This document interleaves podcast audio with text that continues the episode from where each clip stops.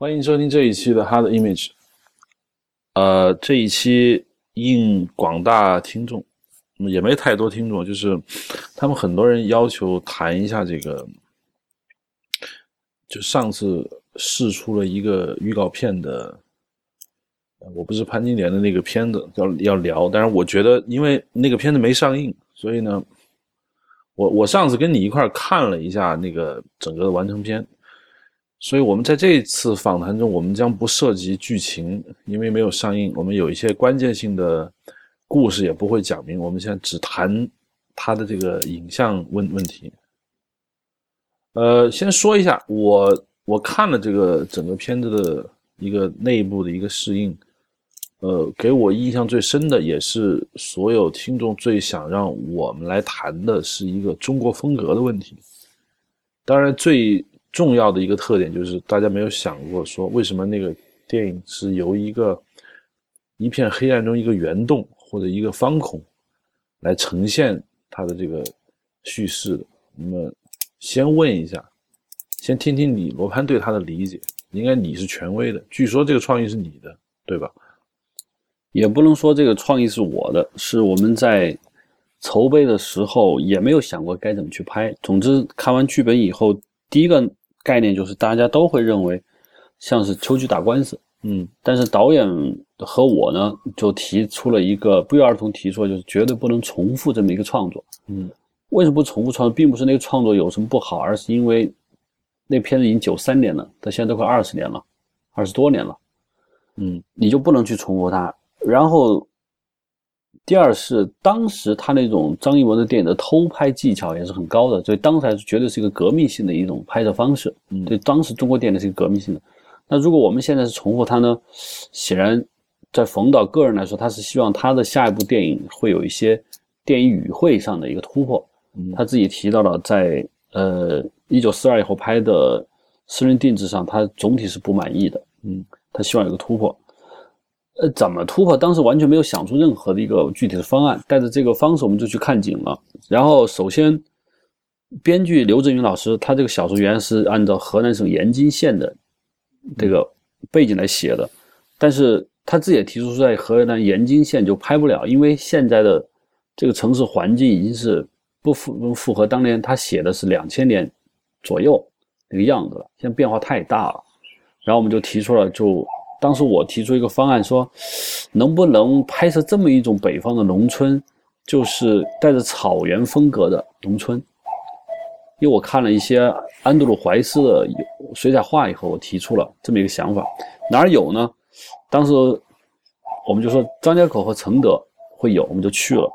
去了找了一通，但是都不是很满意，就是不是我们想象那样子。可能没有太认真的去找，反正找了一想象是。就是它那个有稀疏的北方式的农村，但是外面是广袤的草原或者半草原地带，就你在画面中能看到是那种很壮观的农村。嗯，但是我想用宽幕镜头来拍，然后我当时导演说是十月份开拍嘛，我想应该是那种金色的田原野，然后白杨树、蓝天，然后是一些北方的农村，然后李雪莲就在里头要告状奔走。然后到的市啊，都是北方的承德的，因为我去过承德，我觉得它还是有一点意思。是我是带着这么一个愿望去的，去了以后，但是到承德，可能因为运气不好，因为我们是夏天，它六月份去的，又是下雨，天天阴雨，一片绿油油，而且关键是没有找到这个起伏的金色的大地和那个农村，那农村都还是挺难看的。然后我们去了承德的，还有一些包括县城，就那个太乱了。完全是乱七八糟。嗯，当时冯导就觉得不好不好。我当时其实还坚持了吧，我说可能承德没有，我们去张家口找。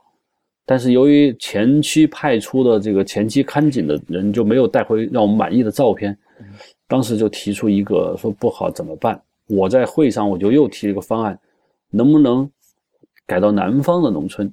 因为我看李雪莲这个名字，我就是南方的名字，雪莲嘛，嗯，莲花。南方农村，因为我说我对南方农村比较了解，我觉得南方农村有水，嗯，很润，可能不一样。还有一个很关键的一个就是，因为他是要到北京告状，嗯，原来的小说是他从河南到北京是很近的，就没有费多大的周折。我说如果改到南方的一个农村，他来北京高汤庄沿途他会经过很长的路，对一个南方的农村妇女到北京这个城市，但是南北的差异很大，湿润和干燥很大，会不会更有效果？当时同意了，同意我就去去找，问我去哪儿找，我就提出了在安徽南部，安徽南部的徽州地区，其实可以去四川，也可以去，甚至是广东都可以。但我因为可能对那儿比较熟悉，我拍过广告，都去了。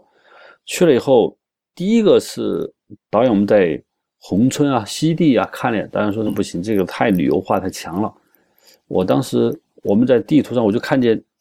我在随便在地图就发现，徽州往南进入江西境内接壤就是婺源，就离我们很近，只有十几公里。我一直听人说叫婺源，婺源对很漂亮，对，我就说我们去婺源看看。然后我们去了婺源，一进婺源，那个就非常漂亮，而且它的旅游气息、旅游点就相对少。婺源没有太明显的旅游点，整个是青砖白瓦，是徽派建筑，我觉得很好，也很有意思。就拍了不少照片，当时就是觉得这个在婺源拍是一个选择方案。有一天晚上，我们在吃饭的时候在看看景照片，那照片都是方的。嗯，看着看的时候，冯导就说：“哈，你有没有看过一个电影叫《妈咪》？是个加拿大什么洛兰导演拍的，一个叫《妈咪》。”我说没看过，他给我看了一些画面，是正方形的画面。当时他说罗盘，我觉得正方形挺有意思的。我说这个正方形其实很多电影都用过，不算新鲜。他说：“那还有什么可以画幅上可以搞的？”我说：“这个南方拍成宽银幕也可以。”我当时想过，南方也拍成宽银幕也是可以的，但我就没说。我就说，方的有人拍，难道拍个圆不成？嗯，我那听说，那为什么就不能拍成圆呢？这句话就提醒了我，然后我就马上把这个我们所有看景照片都用一个圆的，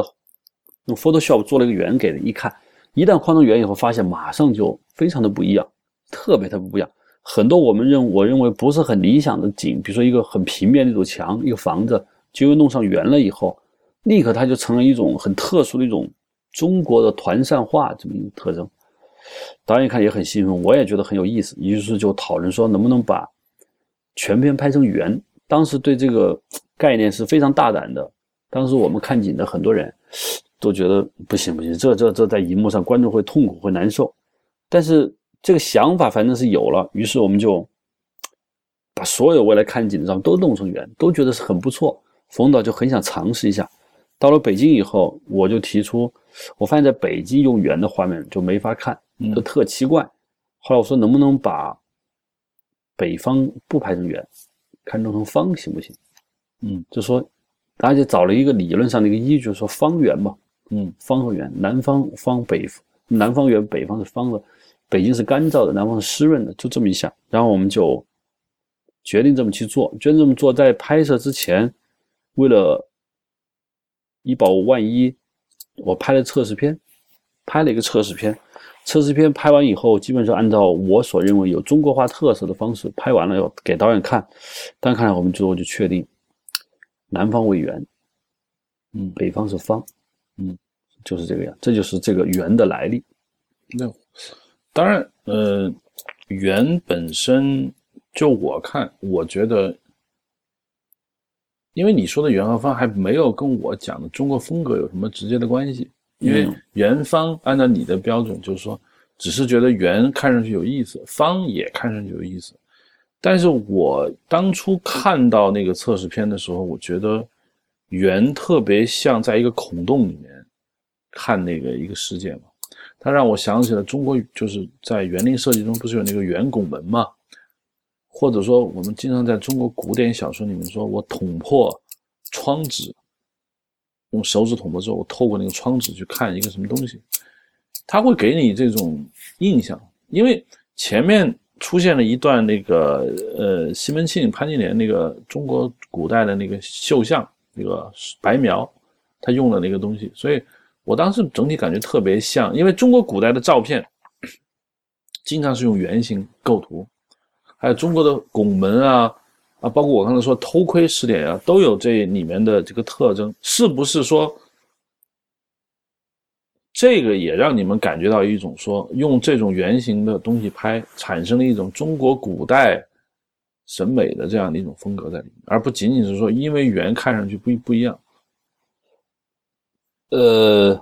看圆看上去不一样，只占这个百分之二十吧。嗯，就这个圆本身是中国特色团扇画，我刚刚说了，就有一种扇子是圆的，嗯，是吧？还有一种屏风，它虽然是方，但是它有你看到的东西，对它是个圆的。包括还有园林设计的拱门，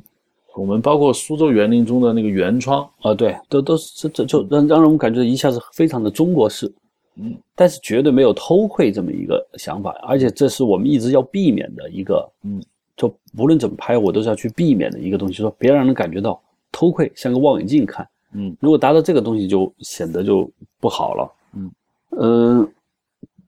因为有审美的人一看这个圆，它出来的东西以后，他马上是会，加上我们拍了很多江南的东西，水呀、山呀那种瓦呀、墙啊，就就很很容易会联想起来，所以它是个顺水到渠成的东西，没有特别的呃需要刻意的去做个什么，就可以就可以做到。呃，说到这个偷窥，整个影片我觉得从视点上，因为你知道吗？啊，传统意义上说，中国的画面是平面式的、散点式的，西方是有那个叫焦点透视，啊，焦点透视。从我目前看到的这个最终呈现的画面来说，并没有区分这两者。呃，对你说的特别准确，就是因为我们是用镜头来拍，这个镜头拍包括我们眼睛看的，就是你已经决定了物理上，嗯，你在不改变这个眼眼前东西，它就是个焦点透视，嗯。就是焦点透视，它没有所谓散点透视，就是焦点透视，就是你在眼前你所有的纵深的线条归结到远处就是一个点，对，这是一个焦点透视。而在国画中，就是它的线条交到远处，它是有无数个点的，对，就是这样的。而你真实情况下，你加上用这种镜头来拍，嗯所以你必然出现的就是一个焦点透视。那怎么去避免这个呢？当然有很多方法。嗯，第一就是我们大量的说，在场景设计上，我们尽量不去拍有纵深感很强的东西。嗯当然这不能完全做到啊。嗯，比如说我们会就在一堵墙前面拍，这在正常的电影中会尽量避免，因为你觉得没有叫没有景深，对叫不透气，叫很多很多东西。但是我们就这么去拍了。呃，在预告片里头就能看见到县长和王公道来找李雪莲，他们就在一个一堵墙说，事情不是这个事情，理不是这个理，都有这一句话。嗯，他就是在一堵墙前拍的。还有好多就是说，我们用了一个方法，就是一堵墙框了一个门，嗯李雪莲的家的门，呃，就在面前，他是这样，就还是有很多地方去刻意去找这个多二次构图，通过二次构图让这个平面感会强一些，但是它绝对出现不了真正所谓的散点透视，嗯，因为它毕竟是个镜头，而成像成像原理也决定它不是散点透视，反而在有一些画面中呢，我又借鉴了中国画的特色，其实也借鉴了西方早期油画，比如说提香他们那些画。提香的画呢，包括最早的拉斐尔他们的画，就是前景两个人在对话的时候，你看后景的山，他都要画个山水。嗯。这个山水的透视其实跟前景是不是同一个透视？对，对，他他要制作这种，就是说它是来自于西方教堂的装饰画。你光画一个圣母，光画一个耶稣不行，他不能画面是个没有东西，他就画了一些山水。对，因为装饰画本身不是焦点透视。嗯对，嗯就这个这个装饰画我就有谁用了，比如说我我会看到有两个人在在镜头聊天的时候，我会把刻意把后景的山水把它露出来。嗯其实这是借到借用了西方的绘画的一些老老的东西，嗯就这两个是合在一块儿的。嗯，什么时候用什么，其实有时候取决于你对现场的一个判断吧。嗯就我觉得有时候完全取决于你的美学功底，你看到这个东西以后，你能不能产生一些联想？当你产生联想以后，你能不能够把这个联想把它做出来？那么，那么我们反过来说，如果不用这个圆形构图，我们就拍成宽银幕，那这个电影又会是一个什么样呢？呃，那就看运镜了。嗯假如说你用宽银幕拍，比如你用肩扛拍，那就很真实，非常非常真实。嗯，也可以，你就摆机器摆定了拍。你宽银幕你要表现这个社会众生，你要表现这个这个中国社会的广度和宽度，你可以机器纹丝不动，你就让他们去表演，他都他有很多种方式。但绝不会说用别的方式拍就不比这个这个圆要好，也有可能会更好。嗯，也有可能，比如说我们我可以想象，如果是宽银幕拍的话，整个荧幕堆满了当时中国当下社会的各种东西。嗯，然后我们的演员就在里头，就他该干嘛干嘛，就这是另外一种模式。嗯，这个模式就会让这个中国化的东西会少，它完全是现代电影的东西。嗯现在啊，在影片中改变宽高比已经成为最近一个阶段大师创作的一个一个惯用手法。我我当然我这句话带有一些开玩笑的色彩。最早我看到荧荧幕中出现一个就出现不同的宽高比的是李安那个《少年派》，他在。有一个俯拍镜头，是那个派躺在船上的，他用了一个正方形构图，当时很不理解，说因为前后全都是标准二点三五比一，中间突然给一个正方形，并且只出现了那一个镜头。后来我懂了，因为那本书非常卖座，他还是按照书的封面给了一个构图，是完全拷贝那书，但是那个书的封面如果用宽银幕表现呢，就不好看。接下来呢，呃。列刺客聂隐娘也是不停的变宽高比，记得一开始是一点三三，后来一点六六，中间还出现过一段时间宽银幕。呃，据传说，我最近也碰到了一些人跟我聊他们对艺术电影的理解，也是说，哎，我中间要变宽高比，包括据说贾导演他在。某部电影中，因为不敢不没看过，我我不敢肯定啊。你说的是那个《山河故人》吧？我看了，嗯，他就是他有一点八五，有正方形，也有宽银幕，对。呃，但那个宽银是假宽吧？就是超三五的格式，它有。还有以前就是，呃，伊利亚图拍的那个美错，它也是这样的。嗯，美错的平时的画面是一点八五，等它出现海边了以后，它变成宽银幕了。它也也有一个变化，就是说，为什么会改变这种宽高比构图？你认为是什么原因？我个人觉得改变宽高比构图最早是一种，是大家普遍认为宽银幕比较现代，嗯，正方形一点三三会比较古典，一点八五呢就比较正常。可能导演为了让这段故事显得更现代感一些。他可以用了宽银幕，有时候他，比如说他要把这个画面视觉集中在人的身上，他不需要画面抢东西，他就可能用一点八五或者一点三三，嗯，这就是美错，就是用的比较好的，嗯，但有些时候就是纯粹是技巧上的游戏，嗯，比如我觉得《聂隐娘》就是一种技巧上的游戏，嗯，他没有没没我没有看出那个宽高比对他产生叙事上有什么多大影响，只会有一些古典感，嗯。一开始是正方形嘛，嗯，山河故人的宽高比变化呢，就是它的变化，我觉得相对简单，就它在零分那一段就是一点八五比一的，嗯，就很正常，非常非常正常。嗯，然后到了澳大利亚那一段就变成宽的了，就他认为，我认为他是说那现代这样，但这个东西本身于叙事上的价值没有那么明显。对我还没有看到哪个说。这个宽高比的变化会产生质的飞跃，因为其实宽银幕镜头并不是拍所有镜头的唯一最佳表现，有些镜头你发现用宽银幕拍反而不好看。比如说，我有时候经常发现人物肖像用用，尤其是单人人物的时候，用二点三五比一拍是有时候不太好看，反而不如原来的我们说的幺二零相机出来的那那种东西。所以我觉得。现代电影用二点三五比一，是因为某种趋势所导致，但是在很多时候，二点三五比一不是当前最合适的构图，所以它在中间它变换，只不过这种变换宽高比显得就是我觉得艺术上太靠前，观众不一定能接受。但是像你们这个电影中的方圆，我觉得还不能用变换宽高比来。来形容它，对，因为宽高比都没有变化，一个圆其实也是一点三三，是那个框它的外切的那个方你看不到，那个方就是一一比一，对，方就它没它没有，其实我们方是一比一，嗯，这个圆其实也是一比一，它没有宽高比变化，只是说它那个图的图形变了。这个变化是我觉得是一个比较完整的一套系统，嗯，可以想出来，就是说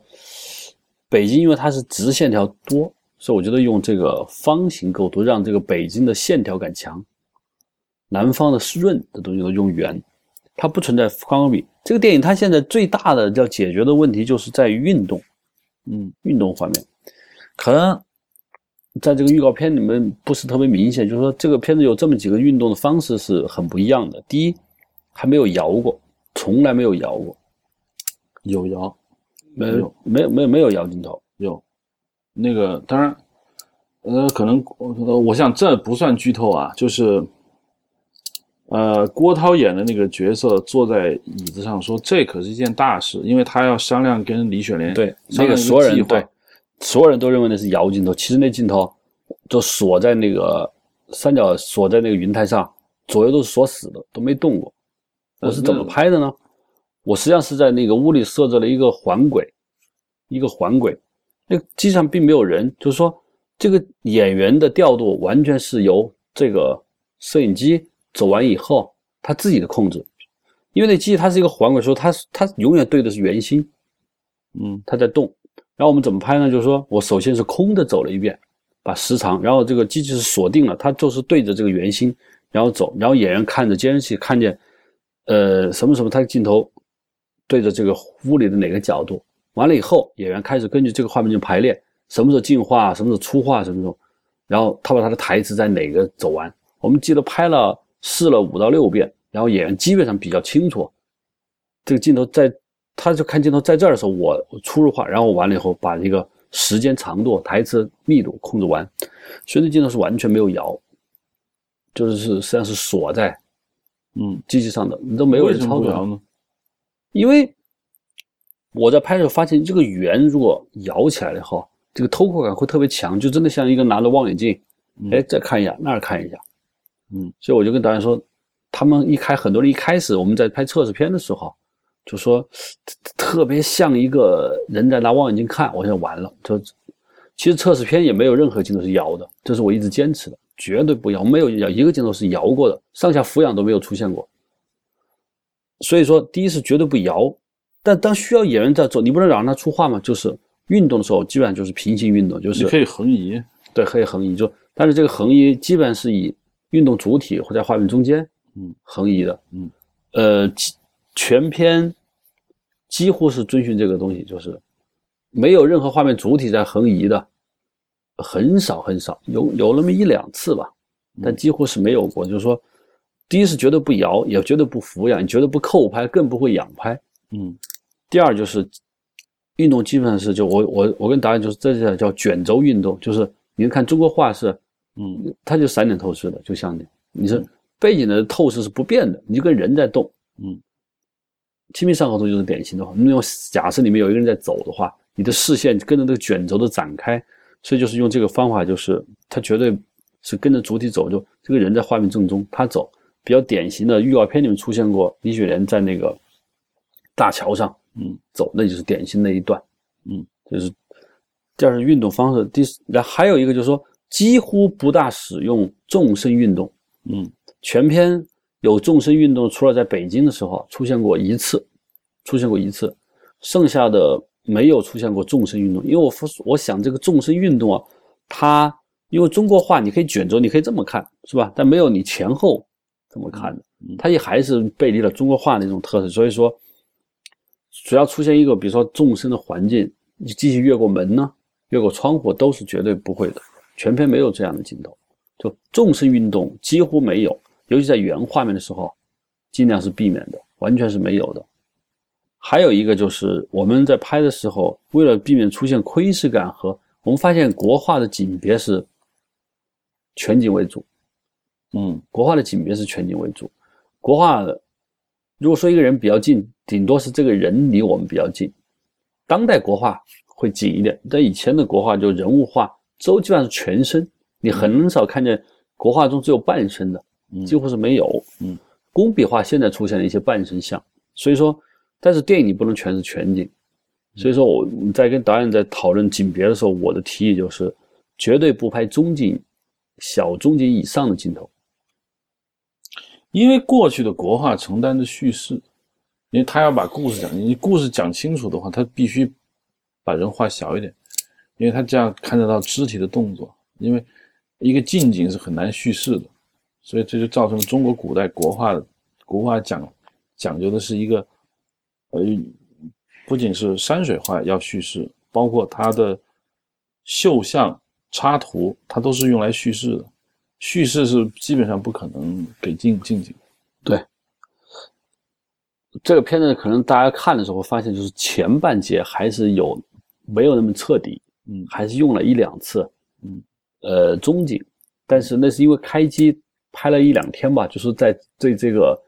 背离以前的那一套镜头语言的那个胆子还不够大，嗯，越往后拍就越来越，导演也说了，我们是越拍越松，越拍越松。嗯，后面几乎呢就没有想过连中景都不拍了，嗯，就是小全景为主，就是在景别上是一个，还有一个用了一个技巧就是说，这个影片正常大家知道拍电影就是用很多很多镜头嘛，至少你要有剧组备那个十几个镜头，从广角到长焦，但这片子全片只用了两个镜头，一个二五，一个三五，嗯，五零镜头偶尔用过一两次，我印象中五零镜头用的次数不超过三次，嗯。那也就是说，全片百分之九十九的镜头是二十五毫米和三十五毫米拍下来的。为什么这么干呢？是因为我想跟导演就我们保持一个透视的高度统一。因为你广角会纵深透视会强化，长焦你会压缩这个空间。嗯，所以说我就想，呃，保持透视的高度统一，就你没有感觉到透视老在变，所以我就基本不是二五就是三五。嗯。这个二五和三五的选择，有时候你确实在一个小房间里以后，你没有办法拆那个墙的时候，你三五的确有点紧。当然想要松一点，那就换成二五，但绝对不会到幺八去。嗯，三五你说松了也不会换五零上，基本上是不会的，除了就移机器。嗯，就这也是一个我这是我以前从来没有尝试过，就是保持透视的高度统一。最后还有一个就是。这个在镜头的选择上没有用现在比较流行的，大家都喜欢用的，当然宽银幕不会用，就是 M P 镜头。嗯，这大家就是很多现在很多摄影就是一说稍微有点预算充足，都是要用 M P 的。嗯，也没有用库克镜头，嗯，都没有用，连 U P 镜头都没有用，用了一个叫蔡司一点三高速镜头。这个镜头就是，它是德国的蔡司，就相对比较老，应该是八十年代的镜头了。八十年代生产的镜头，你现在都有三十多年，就镀膜已经都快掉没了。我发现这个镜头它有一个很大的好处，就是它是因为它的镜头老了，它比较柔和，嗯，色饱和度偏低。库克镜头和 M P 镜头就显得很锐，非常非常锐。我就喜欢这个镜头的感觉，就在测试片拍过以后，就觉得很好。这个镜头也是在想要找国画那种润度，这种感觉。这是说影片在这个。镜头语言上、镜头选择上一些一些想法，还有一个就是说，在怎么拍江南和北京这个对比上，一般来说，原来可能会大家会觉得我们拍江南这种风格，拍北京风格要强化这两者的差距。可是我这次主要是想把它们拍的比较统一一些，就色调上，北京就是拍的比较暖调，嗯，很温暖，阳光明媚，很温暖，就都几乎北京所有的镜头都用了珊瑚预色镜。嗯，就加上了，但是我后期可以，但是我导演他喜欢现场出他想要的东西，所以我都把珊瑚镜都是全全程加上的，除了一两个夜景镜头没有用，其他都是用了。就是这种暖调呢，我觉得和油画和国画，中国以前的工笔画吧，因为可能因为存在的时间长嘛，有点偏暖。嗯，我也是往这个方向去走。就说从光影上，呃，我的感觉就是。曾经想过，因为当初听完这个故事的时候，当然最容易想起来的就是秋菊打官司。秋菊打官司的故事发生在中国北方，应该是陕西那边。那原小说也是河南，选择南方。我的我的看法，并非是南方更适合这个故事。你说远，那西北也很远，是吧？离北京的距离，我觉得南之所以选择南方。有你自我偏爱的意味在里头，因为对我来说，因为我们都是我们俩其实都是南方人，我们对于北方的理解和对南方的理解相对来说，我们对南方理解更深，我们更容易在南方的城市景观和天气中更容易找到自己的表达，有没有这层意思在里？呃，肯肯定是有，就但我刚才也提到了，就一开始我是选的北方，但是就是因为我知道小说说的是北方嘛，我没有想到南方，一开始选的是北方，但是选的北方就更北了，就是因为塞北的农村了，嗯，还是没有往最正常的主流主主流的这个北方农村去找。对，因为如果这个电影不是冯小刚拍的，比如说娄烨、王小帅，我就你选择，因为你这我就不难理解了，因为王小帅，你看很多人青红贵州啊，就包括他在重庆啊，嗯，娄烨那上海啊，很容易找到那种南方的那种气息。冯小刚，我主要我在看这个电影的时候，总觉得这个这是他的东西嘛，后来发现也是，因为根儿。还是那点东西，就是他选择了在南方拍的。我我印象中他的电影似乎是没有过这种感觉的，似乎。当然我可能他电影我并没有看太全，但是我的感觉是没有。呃，因为我们要说中国特色的话，那比如我举个最简单的例子，比如说我们讲《秋秋打官司》，《秋秋打官司》里面，里面所有的。让你觉得很真实的东西，就是因为它表现了中国的一种人文环境。但看完这个电影中呢，会让人产生一些小小的错觉，因为中国最熟悉的人文环境，在电影中的表达不是南方，可能由于北京做首都做了这么多年，所有的北派文化占据了比较重要的位置，所以人们更容易熟悉像陕北啊、黄土高原啊，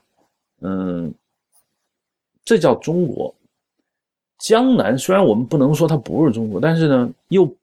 显得不够那么准。好像尤其你像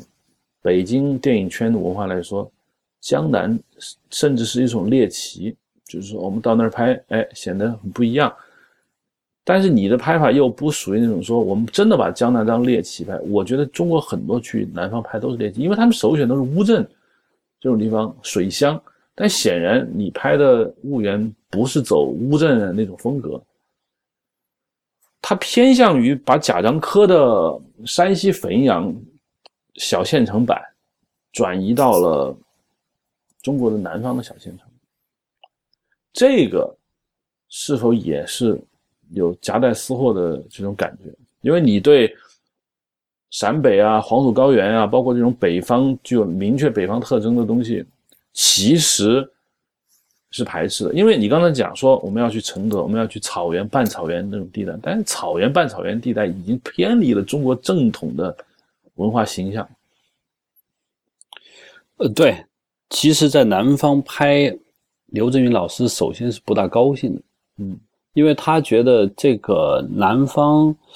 不是他小说那个份儿、那个味道，因为他的我看这剧本说的话都是像。咱大兄弟啊，折腾啊，是不是？这是明显是北方词汇。对，他就说罗盘这个南方拍，我这个东西他没出来。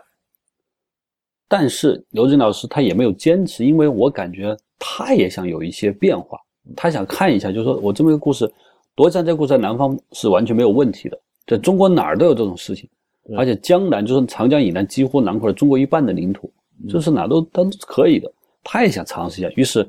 他虽然是提出了疑问，也是反对，说他内心是一定还是想在河南拍的，但是他不排斥这个东西。我呢没有说夹带私货，就是说，首先我绝对不会在乌镇甚至在宏村这么去拍，因为这么拍出来的东西就会让感觉是假的，嗯，是假的。嗯，第二是选择婺源一带，我是希望可能我在南方生活的时候，我能感觉这么拍它属于好看但不突出。嗯，你能感觉它的存在，就是很有意思，但是不是那种跳到前面先告诉你我们这是南方，它不是这个样子的。包括这个县城也是，就是在县城拍的时候，呃，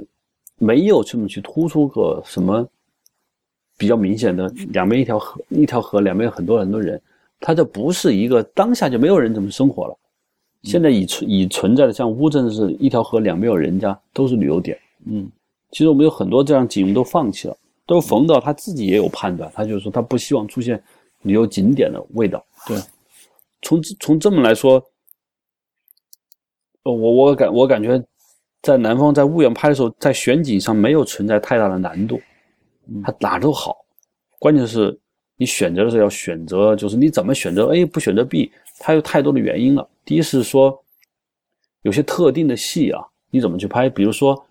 你预告片一开始就是出现的这个李雪莲坐着一个竹筏子，你第一个讲的竹筏子靠岸，这个很多人问我在哪儿拍，其实这个是非就是我们租的宾馆，就是太多农村都有这一模一样好景了。后来发现，我说它就在我们大厢车的停车场边上，嗯，拍起来快，仅此而已。嗯，就把它拍了。其实里面的那个出现的房子就是宾馆的，我们租的楼。嗯，是因为婺源漂亮的地方太多了。对，我觉得是这样的，就是，嗯，就我觉得很难用语言来形容这是什么感觉。就大部分人对一个地方总要提炼出它最具有标志性的东西来展示它，放弃这种冲动，往往就会拍出另外一种感觉。比如举个最最简单的例子，假设不是你，或者也不是我，我们找一群人，他们去婺婺源。那婺源你也知道，中国最其实并不是说婺源这个人这个地方没名气被你们找到了，其实婺源很有名嘛。婺源是中国的所谓世外桃源，进城嘛。那又又毗邻黄山啊这种这种名山大川，所以我觉得他很有可能会找到什么油菜花地啊。呃，雾气蒙蒙的早晨啊，尽可能的去展示这种所谓世外桃源的那种景色，但现在没有，没有呢。那在我在电影中也看到了一些，就是其实你你是有时候你分不出这是哪是哪，你只是模模糊糊的感觉到。说句实话，这个小县城，如果你说发生在湖北，发生在湖南，或者发生在四川，这是这是完完全全。是可能的，因为我根本看不出有些镜头，我觉得像是无缘，但绝大部分镜头你是看不出来的。这种故意的这种放弃标志性的那种提炼，甚至是冲动，我觉得本身是一种艺术观。呃，对，其实我们在婺源拍的时候，婺源当地的领导派了一个旅游局的一个人，他是我们的外景的协调，他每天都在试图把我往。他们婺源最值得骄傲的不是黄岭，嗯，他们的那个婺源的油菜花地，嗯，婺源各种的，每天都在让我去。我看了一些照片，的确是很美。我也去了当地，就是发现他推荐的地方，首先，且不说景好不好，都不具备可拍性，就是游客太多了。对，并且他们我们还没拍的时候，他们已经在那个旅游点竖了很多牌子，冯小刚的电影将在此处拍摄。嗯。我们只是说我们看了一下景，并没有说是拍的。他们已经把牌子立起来，那个游客那个打出的广告效应就很大。嗯，但我发现，就这些东西拍下以后，它会杂乱无章，它形成不了整体。而且，对于李雪莲这个人，他该住在哪儿？他首先他是一个中国偏僻农村的一角，他所发生的事情是一个不是说我们想象，就是说大家都都很都会去关注他，就没人关注他。你只要还活着，就没人管你这么一个状态。他一定要一个安静的村子。其实这个村子他住的这个环境，我们找了很久很久，找了无数个，直到有一天有一个县的人大的一个说，他当年在这个农村调研过，觉得比较符合我们想要的环境。他说就是有点远，说看看一看，我觉得是比较合适的。就他就满足了一个，他有山有水，安静，没有游客。嗯，那个李雪人，那个雪人牛牛骨汤那个村子吗？是说的那个吗？呃，对，就那个村子。嗯，那个房子其实是一个当地一个搞旅游的旅社，但是因为经营不善，就关闭了。因为那本来它就是个村，它不是旅游点，周边没有什么特别有名气的，只是说旅游点要经过这段路。但我们看上以后，就把它盘嗯盘下来的拍了。嗯嗯，是这样的。婺源好多好地方我们都没去。嗯，还有一个就是，呃，从我上次跟你提到过，就是说。我们不是说中国没有拍摄南方电影的经验，我曾经想起过几个，一个是我跟你说过，呃穆德元老师拍的那个《变脸》，四川嘛，他曾经跟我讲过，说整条青石板路他要用煤油擦的干干净净，然后暖色的灯笼灯火会使用，然后他说那个我们当时放烟是把整个城市都放掉的。其实他那种视觉风格更像极力去营造那种很，就是我我觉得是很难得的啊。第五代的摄影师拍的，比如说我们举个简单例子，就是当时李少红拍了一个电影，其实就在乌镇那边拍的，我忘了个电影是叫什么，是红粉。嗯，曾炼平他们也喜欢，就是说，嗯，这种冷暖的光影的这种反差，成为一种，就是它要美，它要美。那种美，当然，这就是我觉得很强的绘画感，特别强烈的绘画绘画感。就是说，我打断一下，就是说，我觉得我和穆老师，他虽然说老师，区别是，穆老师会发现一个环境和他想要的东西接近以后，他会用一切的手段让他更像我要的一幅画。嗯，我的方案是这个地方，我看到以后觉得和我接近的环境以后，我就拼命的去找他哪个地方特别打动我，就把它强化。嗯。这是我跟他的区别。那个李雪人他们那个屋，我觉得哪儿强化，就发现那棵大树后面躲太阳，那个时刻，嗯，我觉得好，于是我就在等这个时刻，嗯，我既没有放烟，也没真没有搞什么东西，就是我是选择并且放大。穆老师是去再造，嗯，那前提我们俩是一样，就是这个环境跟我们想象的比较接近，对，它是这么一个东西。还有一种就是，呃。为什么总下雨？下雨是我说的，就是我希望影片，其实影片下雨的戏不是那么多，片头不就对，就是你一上来就下雨，就预示着这后面得下雨。因为，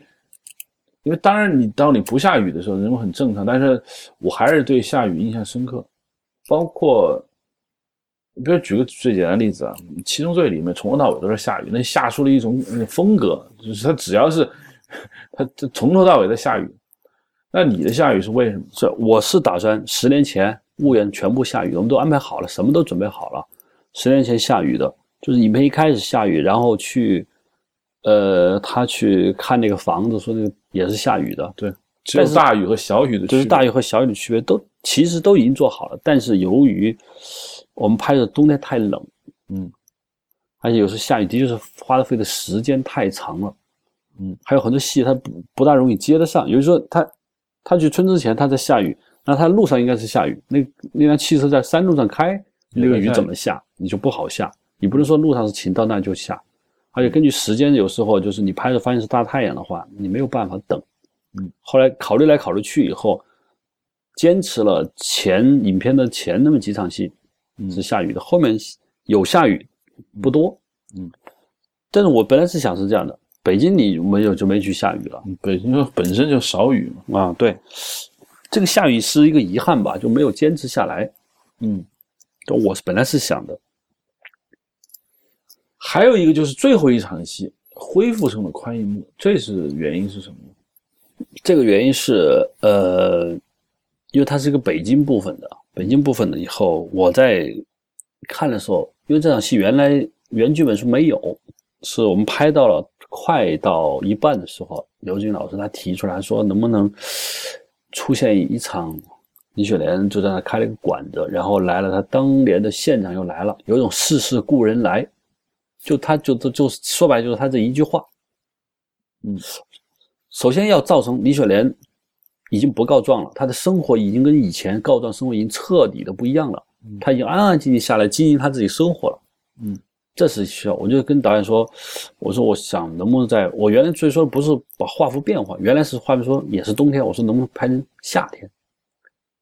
嗯，他以前发生因为三月份人代会都是冬天嘛，就我说拍成夏天，就是外面是知了叫，当然原来选的是北京一个真实的店，就是拍的夏天，后来。”导演说这个主意很好，但是在真实环境下，等夏天剧组就得夏天再去拍，不可能，就是在棚里拍。但是大家都同意了这个夏天的气氛。后来我又在夏天在想，就是如何能在他上一场戏在上吊嘛，如何能和那个时代有个比较大的一个区别。第二，刘震云老师特别想就是世事故让，一切都放下了，释怀了。没有像以前那么较劲了。我就说能不能把荧幕展开，因为观众也憋了两个小时了，嗯憋了两个多小时，能不能在整个荧幕完全，观众也松了口气，嗯，我就提出用宽幕占满整个荧幕，让观众舒服一下，大家也同意了，就这就是变成宽幕的原因，包括把气氛由冬天改成了夏天的原因。对我看，因为我现在不剧透，那我的意思是说，当我看的一幕变成快幕，其实我没有，我是看完了我才意意识到那是快幕。换句话说，一幕变宽的一瞬间，我我忘了。那为什么会忘？我觉得本来快幕就是人们看电影的一个正常的一个东西，变成那样，你没有察觉到。当然，我后来我觉得有没有一种种可能性，就是不管怎么样，中国的叙事往往特别热衷于给一个。结果和答案，呃，宽银幕既意味着对于李雪莲的这个整个人物来说，天地变宽了，因为以前是局促的嘛，怎么说都是局促的。我印象特别深，就是当年我在北京那个那个时候，中国还没有多少宽带的，当时有一个呃中国网通，现在这公司已经没有了。当时中国网通呃做了一个广告，它就是一画面开始是窄的，然后它逐渐变宽，最后变成一个特别宽的那画面。呃，意思就是说天地宽，我当时就说哦，原来是这个意思。那这个这一段落，我就感觉他想说明的是，一个人一旦放弃所谓老化，退一步海阔天空，人一旦不再那么钻牛角尖，那于是天地就宽就宽阔了。但是通过跟你的聊天，显然这一段。并非此意，他只是想要一种一个了结，总是遇到一个故人，能够让人观众觉得唏嘘一把，因为历史已经有个总结了。啊，对他要通过这个人来转达给观众，他不再告状了，因为不然他不能对着荧幕自己说一句，是吧？嗯，对。你你要说用就用方来把它拍了是可以的，对，就是可以的。但是展开了呢，我觉得。从叙事上有那么一丁点的好处，但是更大的好处来自于观众也舒服了一点，嗯，就总算观众觉得眼睛他不不不那么累了。离这个电影上映还有多久？应该是中秋节上映吧？嗯，中秋节上映。其实这个片子拍完之后，我有一天我偶尔看到了一个电影叫《三城记》，我以前没有太关注这个电影，那天我在《三城记》看了一下预告片。我突然发现，他们也是在婺源和黄山一带拍的，他们也去了红村，他们也去了婺源。就是我问了一下，说他们也拍了，但是我看了一下预告片《三城记》里面，就是香港导演拍的，就是特别强调那个皖南山村。嗯，那肯定的，就特别特别强调，包括还用了民国的衣服啊，就他们极力的去让它变成纯粹的中国，就像《卧虎藏龙》也拍了那样吧。就现在一切，他没一切，就是说有现代东西全部剃掉。如果不是拍民国，他们都不可能去婺源。他们认为那儿已经现代了，他们非常的叹息。可是我倒发现不不一样，就是我发现有摩托车，有汽车，那个山水还是那样，还是有意思。这也是一个非常宏大的话题，就是什么叫现代电影？嗯，现代电影该如何取舍？嗯，如何面对变化的中国？我觉得，呃，曾经在写原来写一个影评，就是写那个《白日焰火》的时候，我曾经提到过，就是中国当代现代艺术的油画。中国当代现代艺术的油画描写的中国人和我们传统叙事上的中国人大相径庭。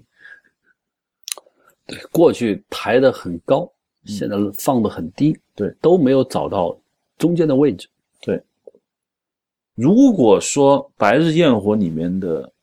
流氓、理发店的黑帮、那个服装城里面那些穿着华丽的艳妇，其实更多的想拍出深受